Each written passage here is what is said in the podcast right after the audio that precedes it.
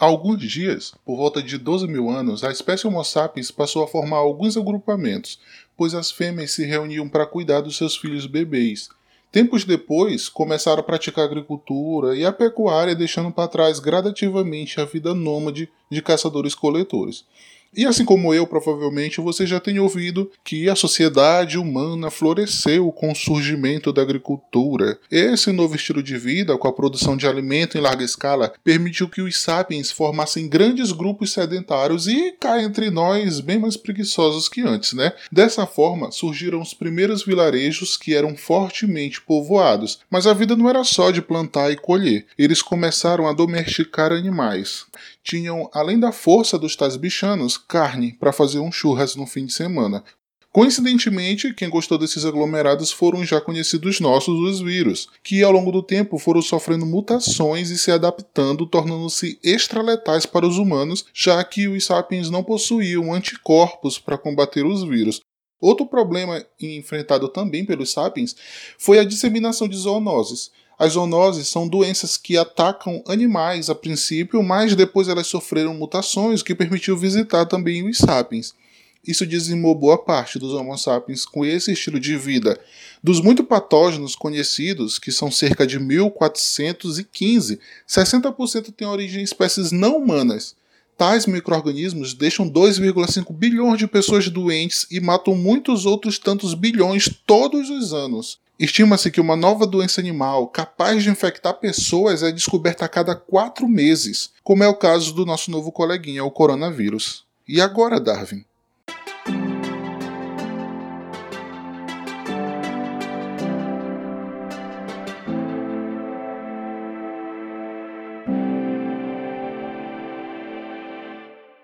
Sejam bem-vindas e bem-vindos ao E Agora, Darwin? Você já nos segue nas redes sociais? Se ainda não, o nosso arroba do Instagram está na descrição desse episódio, é o arroba EAGRDarwin. Lá é um espaço democrático de discussões, ideias, opiniões. Inclusive, você pode dar seu feedback do episódio na postagem, bem como concordar ou discordar de nós e expor seu ponto de vista, se assim você quiser, se sentir à vontade. As referências usadas estarão na publicação no Instagram, então você pode ir lá dar uma conferida. No episódio de hoje, eu estarei falando com vocês a Caterine está em casa se cuidando e dessa forma cuidando de outras pessoas também. Então faça sua parte também ficando em casa se puder e não esqueça de lavar as mãos. Separei alguns assuntos que acho que serão interessantes de serem discutidos nessa primeira parte do episódio. Alguns já foram até falados aqui, como mutação, anticorpos, mas agora eu queria contar uma história que particularmente acho bem interessante pelos detalhes, digamos assim, que estão envolvidos nesse enredo. Trata-se de uma história real, e foi contada no livro A História da Humanidade, contada pelos vírus, bactérias, parasitas e outros micro-organismos, de Stephen Cunha, que sintetizei aqui para nossa discussão.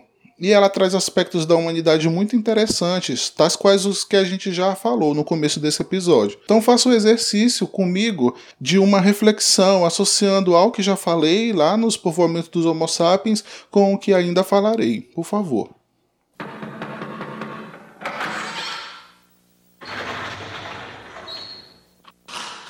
Senta que lá vem a história.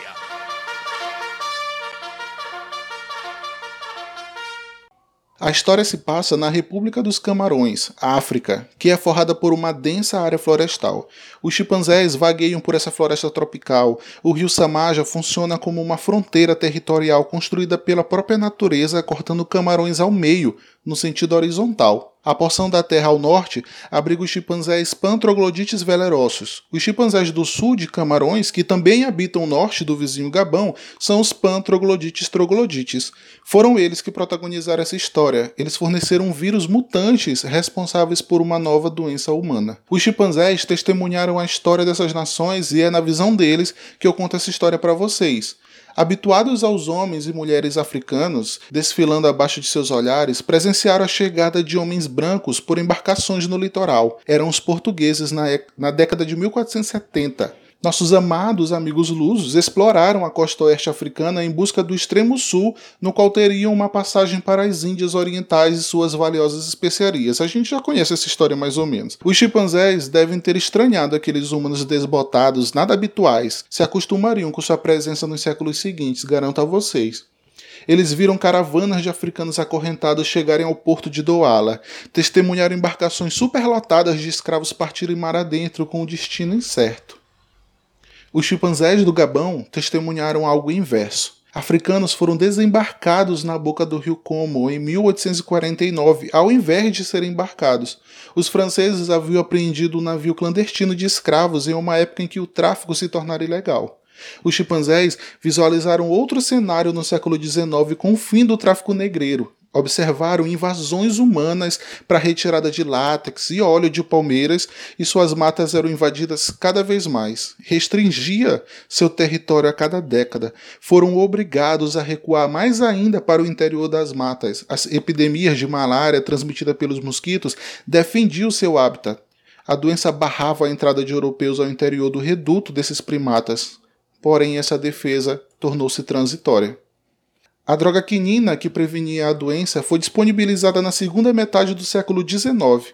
Os alemães chegaram para explorar Camarões, enquanto os franceses apoderaram-se do Gabão. Com a vitória da Primeira Guerra Mundial, os chimpanzés de Camarões viram franceses e britânicos dividirem suas matas. As plantações de café, banana e cacau empurraram esses animais ainda mais para o interior.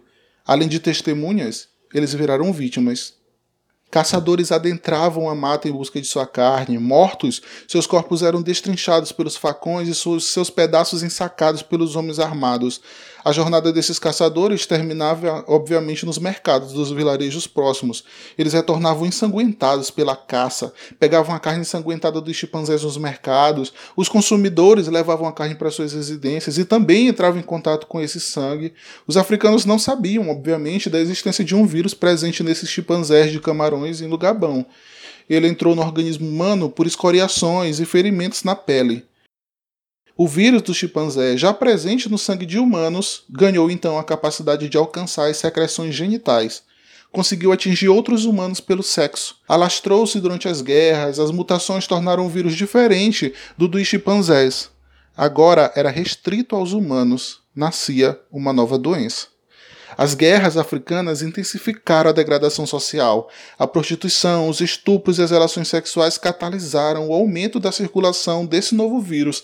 A doença então alastrou-se pela população africana de maneira explosiva, ocultando-se entre as inúmeras mortes atribuídas às diarreias, por exemplo, desnutrição, tuberculose, pneumonias comuns entre a população pobre. O vírus atacou em outra frente de batalha, a quilômetros da África Central. Um outro primata também forneceu ao homem um vírus similar. Foram os macacos mangambei, da floresta de Guiné-Bissau. Esses macacos capturados também transferiram ao homem vírus semelhante àqueles dos chimpanzés lá de Camarões e Gabão. Algumas diferenças sutis classificaram o vírus da Guiné-Bissau como o tipo 2, e enquanto o de Camarões foi classificado como o do tipo 1. As rebeliões na Guiné-Bissau e em Cabo Verde também, visando a independência de Portugal, geraram miséria e migração de refugiados para as áreas vizinhas. O vírus tipo 2 espalhou-se entre as nações dessa região e chegou à Europa por meio dos soldados infectados. O vírus apanhou carona em embarcações e aviações para novos continentes até chegar nos Estados Unidos da América, onde circulou de maneira oculta. O vírus só foi descoberto em 1983 e posteriormente recebeu o nome de HIV, vírus da imunodeficiência humana.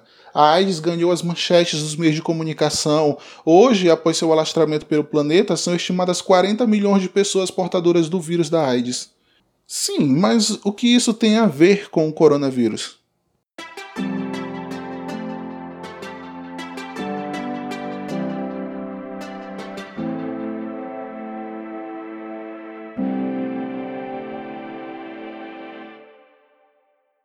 E para a gente dar continuidade, vem a pergunta que é muito atual: O que são os vírus? Nós aprendemos na escola que vírus são parasitas intracelulares obrigatórios, ou seja, eles só conseguem se multiplicar dentro de uma célula usando seu maquinário, suas organelas, digamos assim. Não deixa de estar certo, não, na verdade está tá bem certo. Em uma linguagem mais técnica, em um manuscrito publicado no boletim do Instituto Adolf Lutz, elaborado pela doutora Silvana Castrignano, do Núcleo de Doenças Respiratórias do Centro de Virologia, ela escreve que atualmente existem duas definições para vírus e sugere uma terceira.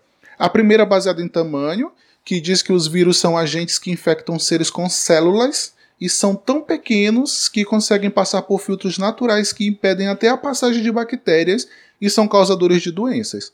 Já a segunda, mais recentemente publicada em 2008, diz que os vírus são organismos que codificam a capa proteica que protege o ácido nucleico dos vírus, que pode ser DNA e ou RNA, diferente dos organismos que possuem células, pois nesses o processo de síntese de proteínas é auxiliado pelos ribossomos. A doutora Castriniano sugere que haja uma terceira definição acerca dos vírus, que é a de um grande mundo dos vírus, que inclui tanto os vírus clássicos quanto os elementos genéticos sem a capa proteica, mas com ácido nucleico. Ou seja, em qualquer definição, os vírus só conseguem ser ativos dentro de uma célula e, para isso, necessitam fazer o uso de suas organelas e ciclos, já que são simples em sua composição. São formados por uma capa proteica que envolve o ácido nucleico, que, dependendo do vírus, ele pode ser DNA, pode ser RNA ou pode ser os dois juntos, como é o caso do citomegalovírus. Então, existem de vírus minúsculos a vírus gigantes, como os tupanvírus que foram encontrados no Brasil e outros vírus gigantes que podem infectar até amebas, por exemplo. Lembrando que são chamados de gigantes não porque podem ser vistos a olho nu, mas por serem tão grandes que podem ser maiores até que bactérias. E a gente vai falar mais sobre os mecanismos dos vírus. É, vocês já, já assistiram La Caça de Papel? Essas novinhas.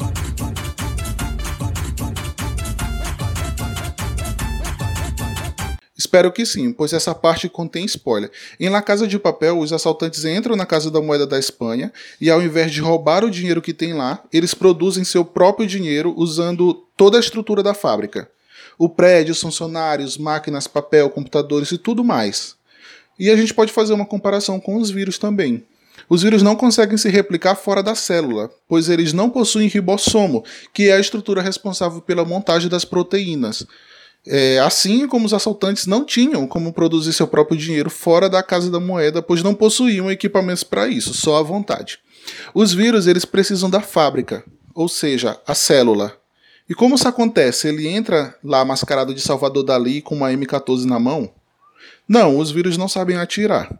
Todo vírus é feito basicamente das mesmas coisas que nós, uma cápsula oca de proteínas e lipídios, ou seja, gordura, no interior da qual há um pedacinho de material genético que é onde estão as receitas ou fórmulas para a produção de proteína. Por isso que quando você usa álcool gel ou sabão, destrói a cápsula do vírus do mesmo jeito que desmancha a gordura de um dogão ou um prensado nas suas mãos. E a gente vai falar sobre isso na segunda parte do episódio. Os vírus invadem um ser com células, que pode ser uma bactéria, mamíferos em geral, nós, por exemplo, e sequestram os ribossomos, fazendo-os de reféns. E dessa forma eles fabricam novas cápsulas virais em vez de algo útil para o humano, como queratina, por exemplo. Mas para fazer o dinheiro, primeiro os assaltantes eles precisaram entrar na casa da moeda, correto? Para sequestrar os ribossomos, primeiro é necessário penetrar na célula que tem uma proteção chamada de membrana. Cada vírus dá seus pulos para atravessar a membrana. Vamos ao caso do SARS-CoV-2. Corona, como você já deve ter lido, significa coroa em latim, porque o vírus tem a aparência de uma bolinha com umas coroas de espinho. Esses espinhos, na verdade, não furam. São nada mais que proteínas que evoluíram para ser a chave que encaixa certinho na membrana. Feito o encaixe perfeito, a membrana pergunta: Vírus, você não gostaria de entrar para tomar uma xícara de café? A Covid-19 começa quando o vírus acessa o nariz, a boca, os olhos, pegando carona nas mãos em gotículas de saliva do ar, por exemplo, como as que saem da boca do presidente quando ele começa a falar assim em público, né? A gente já deve ter percebido isso. Ou até mesmo em um espirro daqueles que, que vêm lá de dentro da alma de tão fortes que são. Uma vez em contato com a mucosa, as proteínas em forma de espinho são excelentes em invadir as células. Uma vez hospedado nas células, malandramente os vírus começam a passar suas próprias fitas de RNA mensageiro pelos ribossomos. As organelas não percebem que a receita do invasor é uma cilada bino e acabam gerando várias cópias das proteínas usadas para montar cápsulas de coronavírus. No final, é só o vírus surtir as cápsulas com uma cópia de seu material genético e pei. Tá pronto. Existem vírus que, depois de feito várias cópias de si, explodem a célula, e tem uns que fazem a célula de capacho até ela morrer por não estar conseguindo realizar e fazer suas próprias proteínas, como é o caso do coronavírus.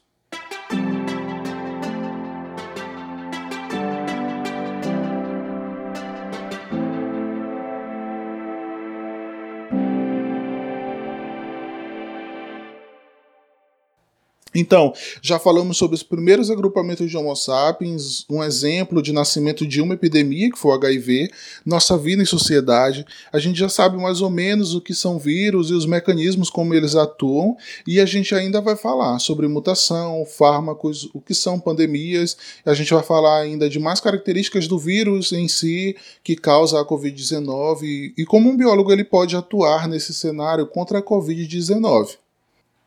Então, obrigado por ter ouvido até aqui. Comenta lá no Instagram o que você achou sobre o que eu falei hoje, se tem alguma dúvida, se tem alguma curiosidade, ou se você quer falar qualquer outra coisa, da sua sugestão.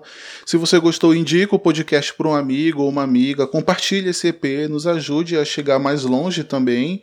Eu sou o Luan Costa e esse foi o E Agora, Darwin? Nos ouvimos em breve.